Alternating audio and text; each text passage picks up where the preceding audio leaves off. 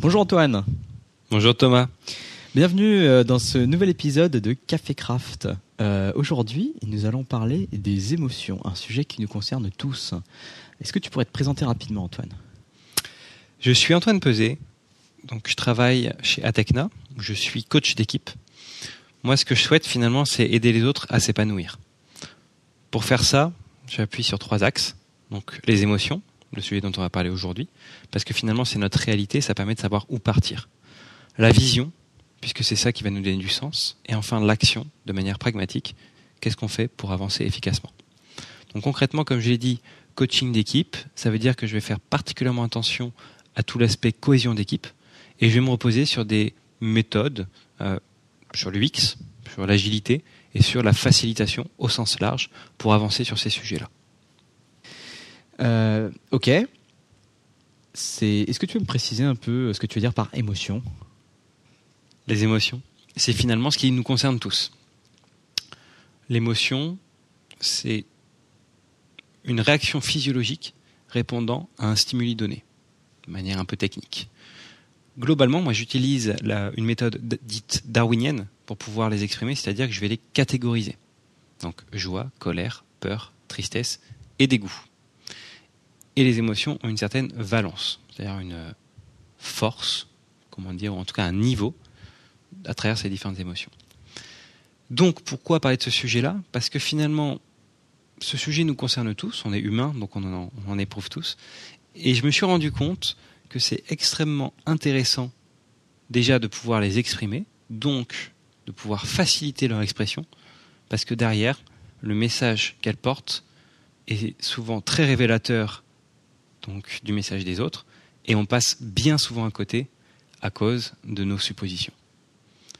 Donc mon enjeu, moi finalement, c'est vraiment de pouvoir réussir à mettre le doigt sur les émotions, notamment à travers les discussions que je vais avoir avec mes interlocuteurs, que ce soit des utilisateurs, des collaborateurs ou d'autres personnes dans l'organisation, peu importe, pour derrière comprendre en profondeur leur message et avoir une, une compréhension plus aboutie du monde au final. En fait, là, ce que tu es en train de me dire, Ouais. c'est qu'il n'y a que cinq émotions. c'est ma manière de lire les choses. C'est un modèle. Je m'appuie sur Paul Ekman pour avancer sur ce sujet-là. Donc, il parle notamment de combinaisons d'émotions qui vont pouvoir en faire apparaître d'autres. En réalité, c'est un programme, pardon, un programme, un modèle assez euh, simple qui me permet derrière d'expliquer cela aux autres et ça me permet de lire cela parmi les autres de manière simple. J'ai tendance à séparer émotion et sentiment. L'émotion, c'est quelque chose qui se vit. On peut vivre de la colère, vivre de la tristesse, et ça dure pas longtemps finalement une émotion. Ça dure en moyenne 90 secondes. Et le sentiment, c'est quelque chose qui va être davantage, même exclusivement mentalisé. On va pas forcément avoir, ça va pas forcément se voir le sentiment qu'on va ressentir, mais c'est quelque chose qui va tourner un peu dans notre tête et, par exemple, euh, bah, de la, j'ai envie de dire de la jalousie ou euh, même à la limite même de la colère finalement. On peut être en colère et que ce soit au niveau du sentiment. C'est-à-dire que voilà, c'est quelque chose qui est en nous en ce moment, c'est un peu notre sensation du, du moment. Mais on peut avoir aussi un pic de colère. D'ailleurs, c'est c'est vraiment ça. Un pic, c'est un court instant en réalité. Donc, quand je parle de joie, colère, peur, tristesse, dégoût, en réalité, c'est des grandes catégories. Maintenant, de la tristesse, dans la tristesse, par exemple, on va avoir la petite euh, déception à la profonde euh, dépression. De la même manière, pour la colère, ça va être l'agacement jusqu'à la rage. C'est pour ça que je parlais de valence tout à l'heure dedans. Donc, du coup, il y en a plusieurs dans ces catégories-là, puis après, on peut les mixer. J'ai tendance à ne pas chercher à les mixer, simplement parce que déjà ce spectre de ces cinq catégories me permet de comprendre déjà tout un tas de choses et de me grandir au final. Le modèle de Paul Ekman, je crois. Oui. C'est quoi? C'est de la science, ça? C'est un article de blog? C'est Tout à fait. C'est un. Je pense qu'on peut dire que c'est de la science. Faudrait que je re- revérifie le système. Donc Paul Ekman est un psychologue américain qui a donc travaillé beaucoup sur ce sujet-là tout au long de sa vie. Et euh, donc il a fait notamment un site qui explique ça. C'est atlasofemotions.org. Et donc il a collaboré avec le Dalai Lama d'ailleurs sur euh, sur ce sujet. Et donc il y a tout un corpus de documents dans ce site-là avec justement l'expression de ces différentes émotions et ce que ça attire derrière. Alors pourquoi je cite cette personne-là? Parce qu'en fait, les émotions, c'est pas quelque chose qui est qui aujourd'hui a une définition pure et dure. C'est-à-dire que il y a beaucoup de courants différents, il y a beaucoup de modèles différents, et notamment dans la catégorisation, ces cinq émotions-là sont un peu les cinq émotions qui reviennent tout le temps parmi les différents psychologues. Certains ajouteront la surprise, l'amour, la jalousie ou d'autres émotions. Donc il va y avoir des modèles à 5, 6, 8, 11 émotions. Mon enjeu, c'est déjà, moi, que ce soit simple pour la mémorisation, mais c'est aussi de l'expliquer aux autres. Et avec finalement un modèle à 5 émotions, euh, j'ai l'impression que, au final, en fait, j'en utilise 4 parce que le dégoût, c'est assez rare. Donc avec ma, lecture avec 4 émotions, ça me permet déjà d'expliquer de manière simple ce que sont les émotions aux autres et ça permet voilà, d'avoir une mémorisation plus simple au final. Du coup, est-ce que tu peux me passer un petit peu plus de temps sur chacune d'entre elles, peut-être me donner un exemple en situation euh, réelle de projet, peut-être, euh, pour qu'on essaye de, figer ça un peu Tout à fait. Alors, donc, tu me parles de projet. je vais peut-être te donner des exemples un peu plus globaux, on verra. Je vais adapter ça. Donc, les émotions, tout d'abord, il me semble important d'introduire juste un concept qui me paraît important. Une émotion, c'est du latin emovere, qui veut dire se mouvoir vers l'extérieur. Et donc, à mes yeux, une émotion porte un message. Et derrière chaque émotion, chaque message, il y a un besoin. Mon but dans les activités que je mène n'est pas de comprendre la cause profonde de l'émotion.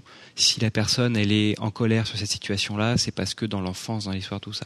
Ce n'est pas le sujet. C'est vraiment de comprendre finalement le besoin qui est associé à ce qui se passe à l'instant T, parce que, je le répète, l'émotion c'est une vérité à un instant donné. Il est très difficile de mentir face à une émotion, parce que c'est quelque chose qui se voit tout simplement.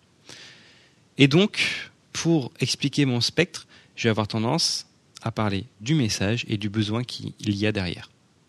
Par exemple, la joie.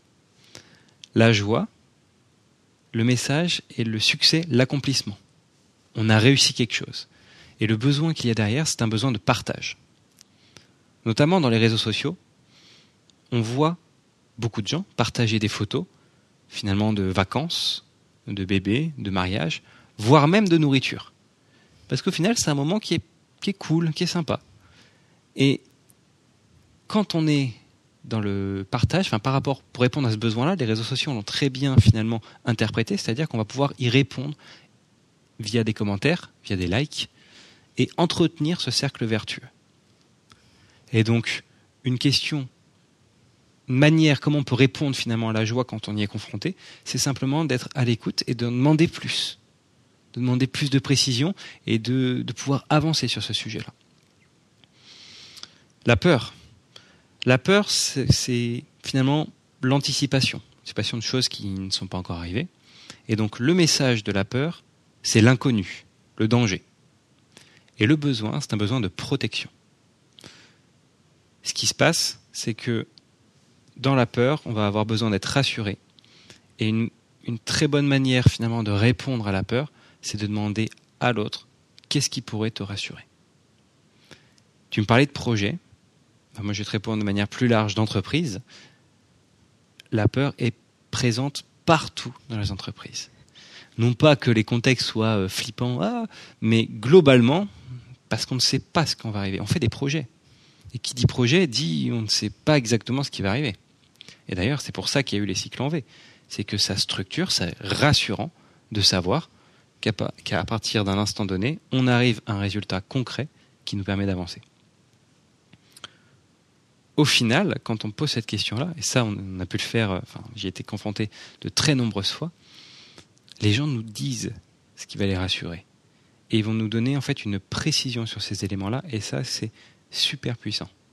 Je pense qu'on aura l'occasion d'en reparler euh, juste après. La colère. La colère est une émotion un peu plus complexe.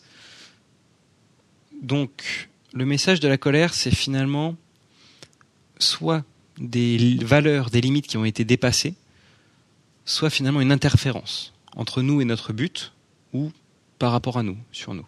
Le fait d'être bousculé, par exemple. Et le besoin qu'il y a derrière, c'est un besoin, donc dans le premier cas, de fixation des limites.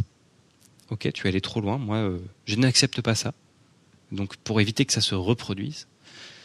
Et dans le cas de l'interférence, qui est plus souvent le cas, c'est un simple fait d'être écouté, d'être entendu, d'être reconnu.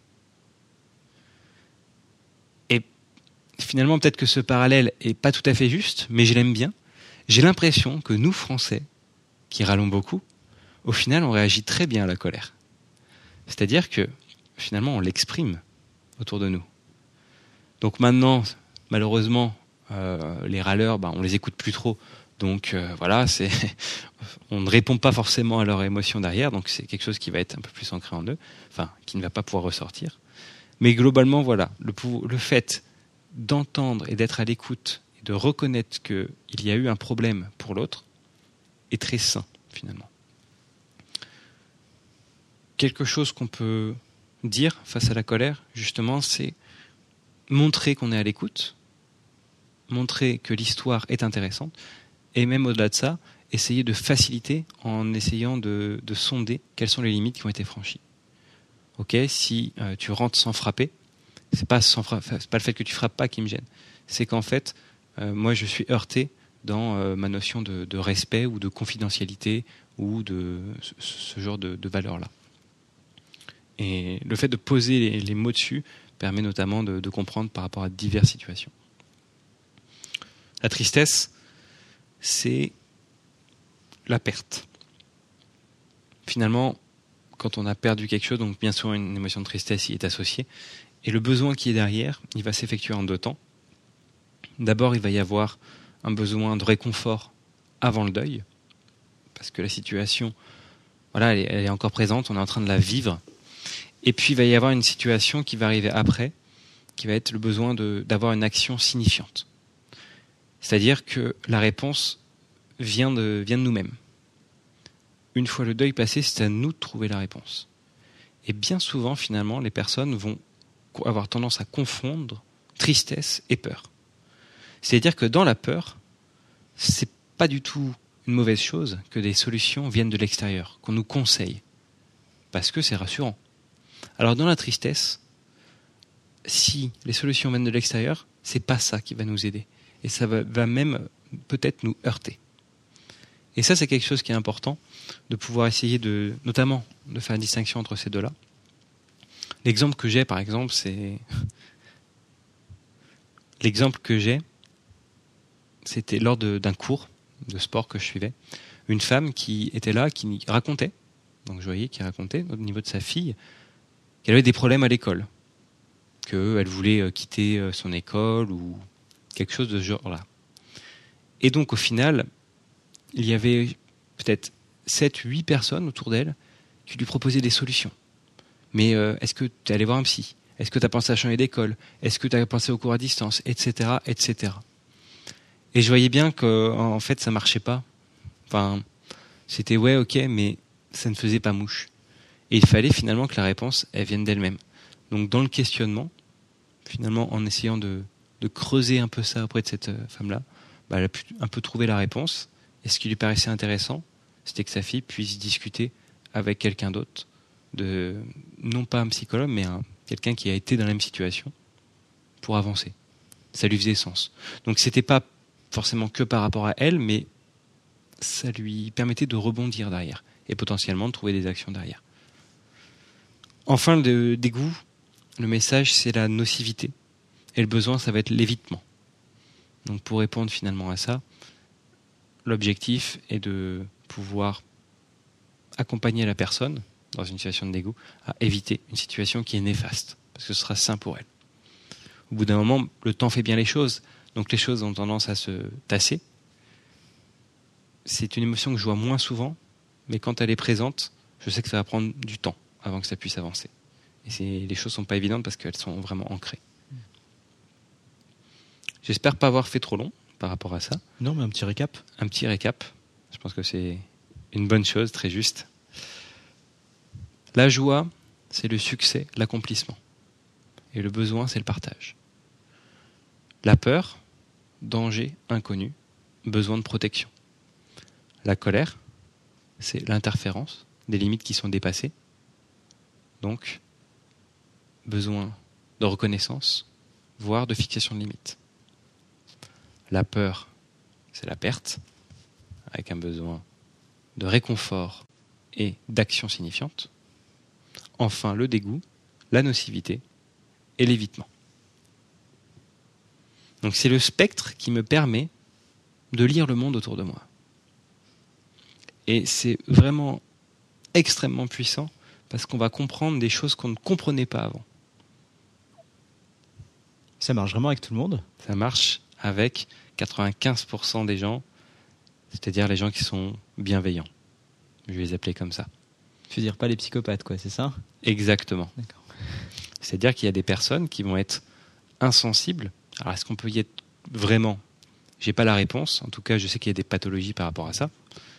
Mais euh, tout le monde ne va pas y être sensible. Et notamment, malheureusement, dans tout ce qui va être autour du pouvoir, les émotions, donc les gens de pouvoir, les émotions vont potentiellement peu parler à ces gens-là.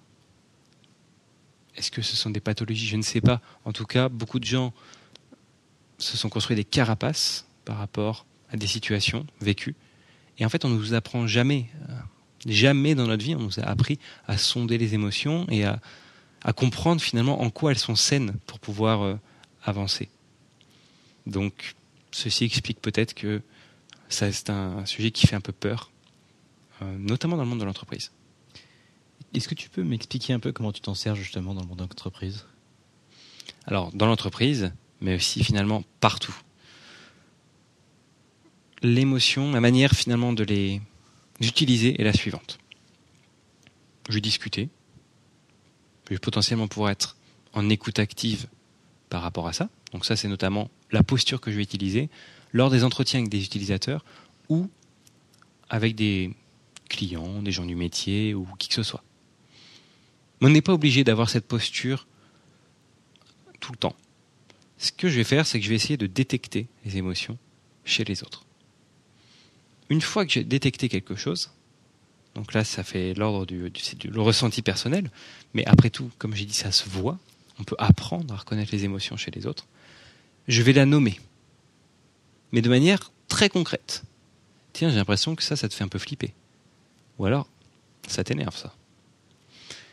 Et donc, en offrant cette émotion à l'autre, en lui tendant une perche, il va pouvoir me confirmer ou m'infirmer ce qui se passe en lui. Donc tu lui dis, de manière sérieuse et sans te moquer et en montrant à l'autre que tu ne te fiches pas de lui, tiens, j'ai l'impression que ça, ça te fait peur. Alors, la réponse est oui, mais je vais pas forcément utiliser ces mots-là, parce que ça fait un peu psy, comme tu, comme tu viens de le dire. C'est-à-dire que je vais essayer d'utiliser des langages un peu plus courants, ça te fait flipper, j'aimerais que ça t'inquiète, ou ce genre de choses. Je vais pas forcément utiliser j'ai l'impression que ça te fait peur, tiens, je pense que tu ressens de la colère. Là, c'est, ça fait un peu bizarre. Et à nouveau, mon but, enfin, on est dans une discussion et c'est, c'est le but, c'est vraiment d'essayer de comprendre et de mettre à l'aise les autres. Si on utilise des termes un peu savants, on les mettra moins à l'aise. C'est ça le truc. Mais la réalité, mais la réalité est celle-ci. Oui, je peux tout à fait être amené à dire j'ai l'impression que ça te fait peur ça. Et les gens vont réagir. Et généralement, ils vont pouvoir, euh, enfin, ils vont l'infirmer ou le confirmer. C'est-à-dire, bah ouais, en fait c'est ça, et voilà, il y a telle situation, et, donc ils vont en parler. Ou alors, ils peuvent même nous dire, c'est ça qui est génial, c'est qu'on a le droit de se tromper, ils vont nous dire, bah non, c'est pas vraiment que, que ça me fait peur, mais c'est juste que ça m'énerve. Voilà, ça, ça, ça devrait pas arriver. Cette situation, moi, ça, m'énerve. Donc, voilà, je, c'est ça le problème. Et le simple fait de nommer, notamment dans la colère, on peut même nommer ça, c'est l'exemple. Hein, c'est si jamais quelqu'un euh, vient me voir et me dit mais c'est quoi ce, c'est quoi ce bordel, c'est quoi le travail que tu fais, je peux avoir une attitude défensive finalement et de dire mais non mais c'est parce que machin bidule. Ou alors, je peux aussi nommer l'émotion. Ça peut paraître provoquant, mais en fait, ça marche. C'est-à-dire, j'ai l'impression que ça t'énerve là. Par rapport à tel point. Je te vois réagir, Thomas Ouais. Faut pas que ça fasse foutage de gueule quand même. Bah justement, c'est ce qu'on.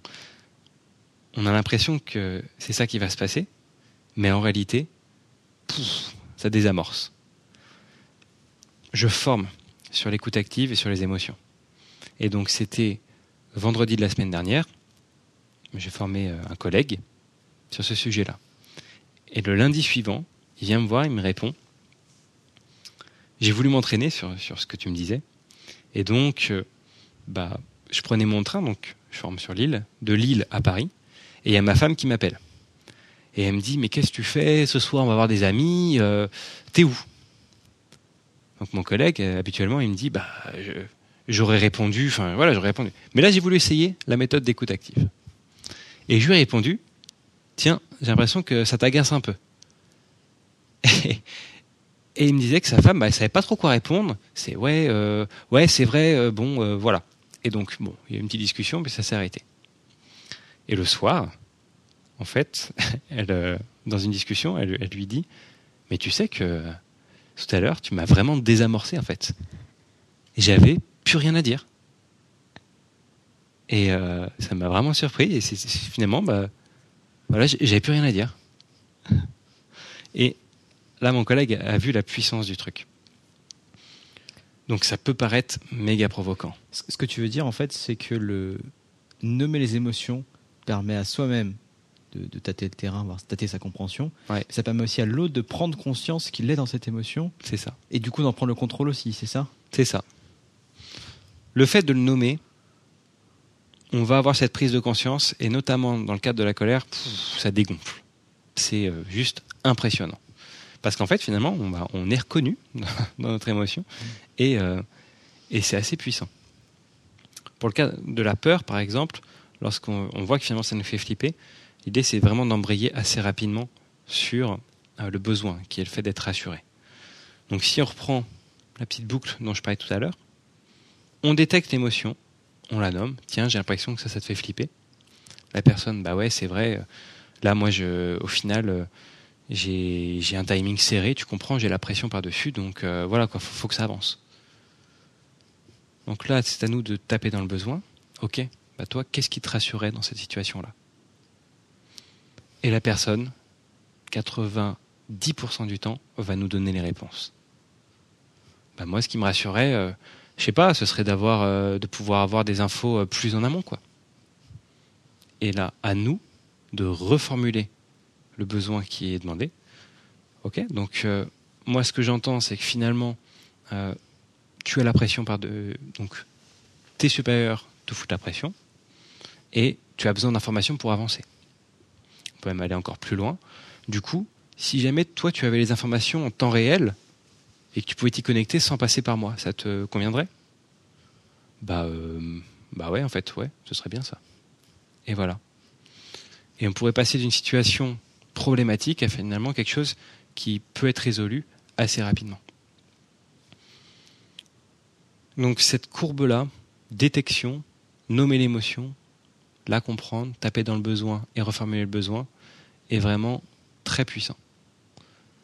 Dans les entreprises, je l'utilise aussi avec tout ce qui va être rétrospective, où là, l'enjeu, c'est que les personnes, donc des équipes que j'accompagne, finalement, puissent exprimer leurs émotions durant les deux semaines passées.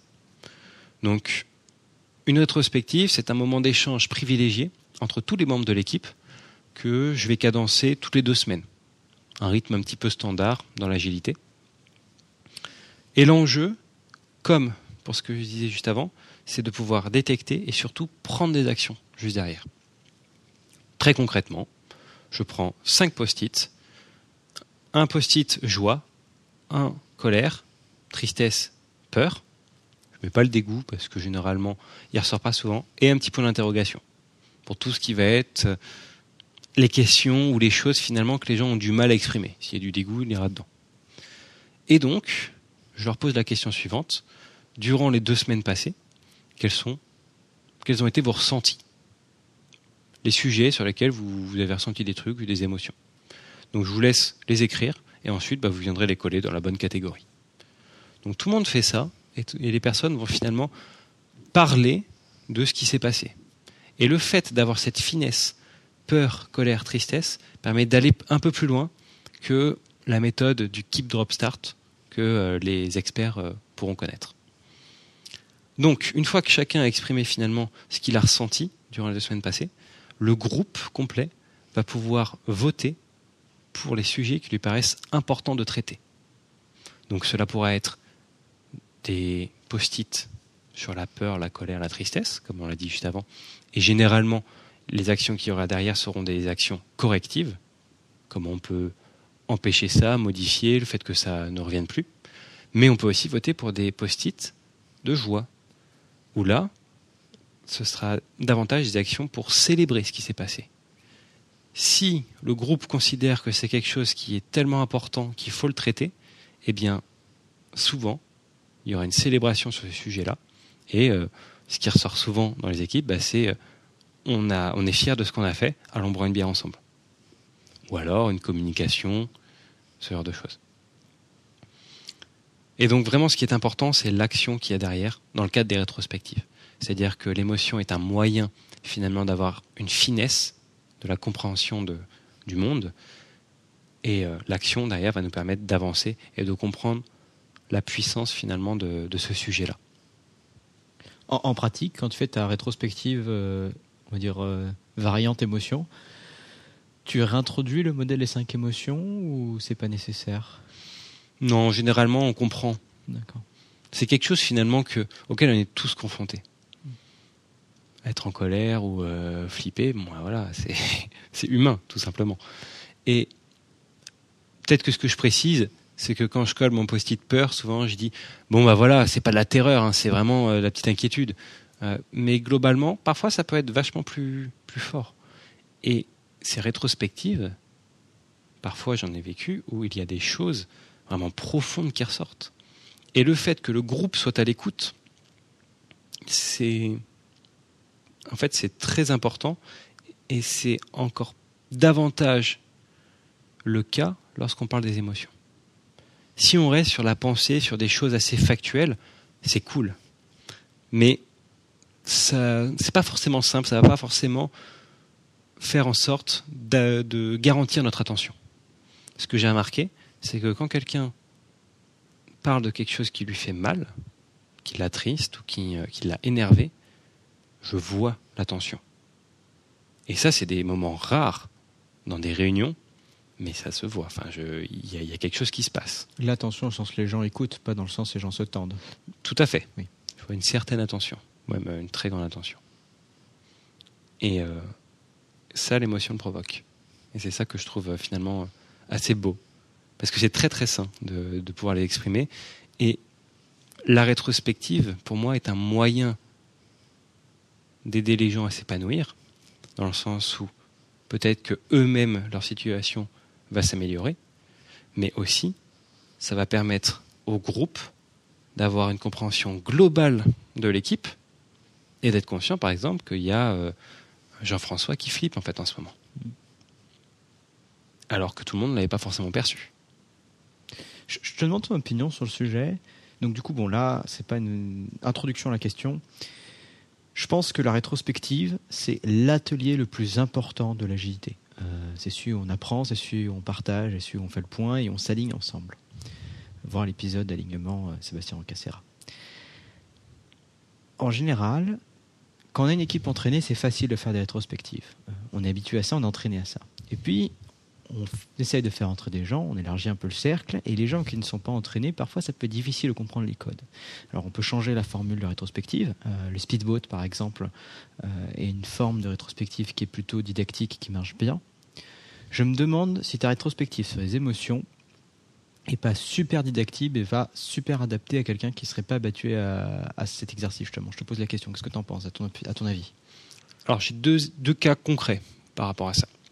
Le premier, moi j'ai mis en place la rétrospective pour mon équipe de collègues donc chez Atecna par rapport à donc notre cellule conseil. Donc là le cadre c'est tous les mois on se réunit pendant une demi-journée pour parler de ce qui s'est passé sur le mois donné et j'ai vu une évolution. Donc effectivement, donc moi je suis avec des personnes qui sont assez expérimentées, qui n'ont pas forcément l'habitude de ces sujets-là. Et les premières fois, bah, il y a deux trois personnes qui ont mis un seul post-it ou aucun. Mais en voyant déjà les actions qui étaient prises pour les autres, le fait que ce soit pertinent, et avec la récurrence, les gens ont commencé à s'ouvrir. Et pour moi, c'est vraiment très révélateur. C'est-à-dire que, au final, alors que ça prenait de manière moyenne au début, les fois suivantes, j'ai vu que ça allait de plus en plus loin, de plus en plus loin. C'est pas pour ça que les gens disent toujours tout. Et en fait, c'est pas grave. Il faut respecter ce que les gens veulent dire, ne veulent pas dire. Donc ça, après, on peut en parler en one-to-one avec eux, très bien. Mais globalement, j'ai vu que ça avait fonctionné avec des gens qui n'étaient pas à l'aise avec ça à la base. Premier cas. Deuxième cas, euh, dans l'équipe que j'accompagne euh, sur l'île, donc équipe qui, où l'on travaille sur une application, créer une application pour les collaborateurs, eh bien, on fait nos rétrospectives, toutes les deux semaines, et en fait, on va embarquer des gens qui ne sont pas de l'équipe pour qu'elles puissent comprendre finalement ce qui se passe et voir un petit peu comment on fait. De temps en temps, on alterne nos rétrospectives, mais de l'avis du PO, de notre PO, donc le fameux Jean-François euh, de l'équipe, à ses yeux, c'est aujourd'hui euh, la méthode qui permet d'aller le plus loin. Il en a testé plusieurs modèles, euh, mais donc celle avec les émotions, c'est celle qui lui plaît euh, particulièrement. Et ce qu'on a pu voir, c'est qu'en embarquant des gens, ben, en fait, ils sont tout à fait capables de participer à, cette, à cet événement-là, parce que toute l'équipe est à l'aise avec ça. Et quand on met deux, trois personnes qui ne sont pas à l'aise sur un sujet, avec des gens qui sont complètement à l'aise sur le fait de dire bah voilà, moi ça, ça m'a déplu, ça, ça m'a saoulé, machin, bidule, finalement, bah les gens ils se disent ok, bah, on peut le faire, on a le droit de le faire. Et c'est pas très grave. Parce que à ce moment-là, on n'est pas dans le jugement, on n'est pas dans, dans, ce genre de, de choses-là. Donc, j'ai l'impression que ça peut fonctionner potentiellement partout. Maintenant, je vous disais, il y a des personnes qui auront des, on des profils plus ou moins complexes, et peut-être que ça leur parlera moins. Bon, très bien. Euh, néanmoins, je, considère que c'est un outil qui est vraiment, vraiment très puissant pour aller loin, pour comprendre les choses et pour veiller finalement à la cohésion des équipes. Et c'est ça qui est très très puissant. Enfin, sur un dernier point, je te rejoins. La rétrospective est à mes yeux le rituel le plus important. Euh, et en le combinant avec euh, les émotions, je, c'est vraiment l'élément le, plus précieux pour moi qu'il y a dans une équipe. C'est une des une manière de faire les plus précieuses et plus efficaces pour avoir une cohésion d'équipe. À quoi ça sert la cohésion d'équipe? Une équipe est souvent à l'image de son produit et vice-versa. Euh, et du coup, bah, si jamais on a des gens qui sont motivés, qui se sentent bien ensemble et qui trouvent du sens dans ce qu'ils font, a priori, le produit derrière, il aura plutôt une bonne tête et euh, les utilisateurs comprendront davantage euh, ce qui se passe avec. Waouh, merci Antoine, c'était euh, impressionnant. Est-ce que tu as quelques mots de conclusion à rajouter? Là, on a, on a fait le temps. La conclusion que je donne généralement, c'est que quand on utilise les émotions, comme je l'explique, on sonde les émotions des autres qu'on permet potentiellement d'avoir une prise de conscience pour les autres. Et c'est très sain, parce qu'on a une compréhension plus aboutie du monde qui nous entoure, une compréhension partagée qui permet d'aller un peu plus loin. Ce que j'invite à faire aux gens, c'est que c'est de révéler leurs propres émotions, d'essayer de tendre la perche, non pas en essayant de sonder chez les autres, mais en essayant d'exprimer quelles sont les leurs quand le contexte est adapté, bien évidemment, mais globalement, c'est très souvent adapté. Donc d'exprimer leurs propres émotions pour que les autres puissent, puissent prendre conscience de ce qui se passe en soi. Donc, le fait d'exprimer ses propres émotions va permettre déjà de commencer à faire le chemin, parce que finalement, pour comprendre les autres, il faut d'abord se comprendre soi-même. hein. Quelque chose qu'on ressort tout le temps, mais c'est la réalité. Et donc, en faisant ce travail, on va pouvoir notamment avoir, euh, comment dire, bah moi, depuis que j'ai fait ce travail-là, je me sens beaucoup plus serein, beaucoup plus droit dans mes bottes. Et ce que je dis, c'est que les émotions ont vraiment changé ma vie. Dans le sens où, avant, je pensais que avoir un avis, surtout, était important, même si je considérais être ouvert. Voilà, il y avait des sujets sur lesquels je me rends compte que j'étais un peu bloqué. Le fait de sonder les émotions, les besoins et de manière plus globale l'écoute active, ça m'a permis en fait d'apprendre le non-jugement et à comprendre de à comprendre à percevoir le monde finalement de manière Plus entière? Exactement plus entière.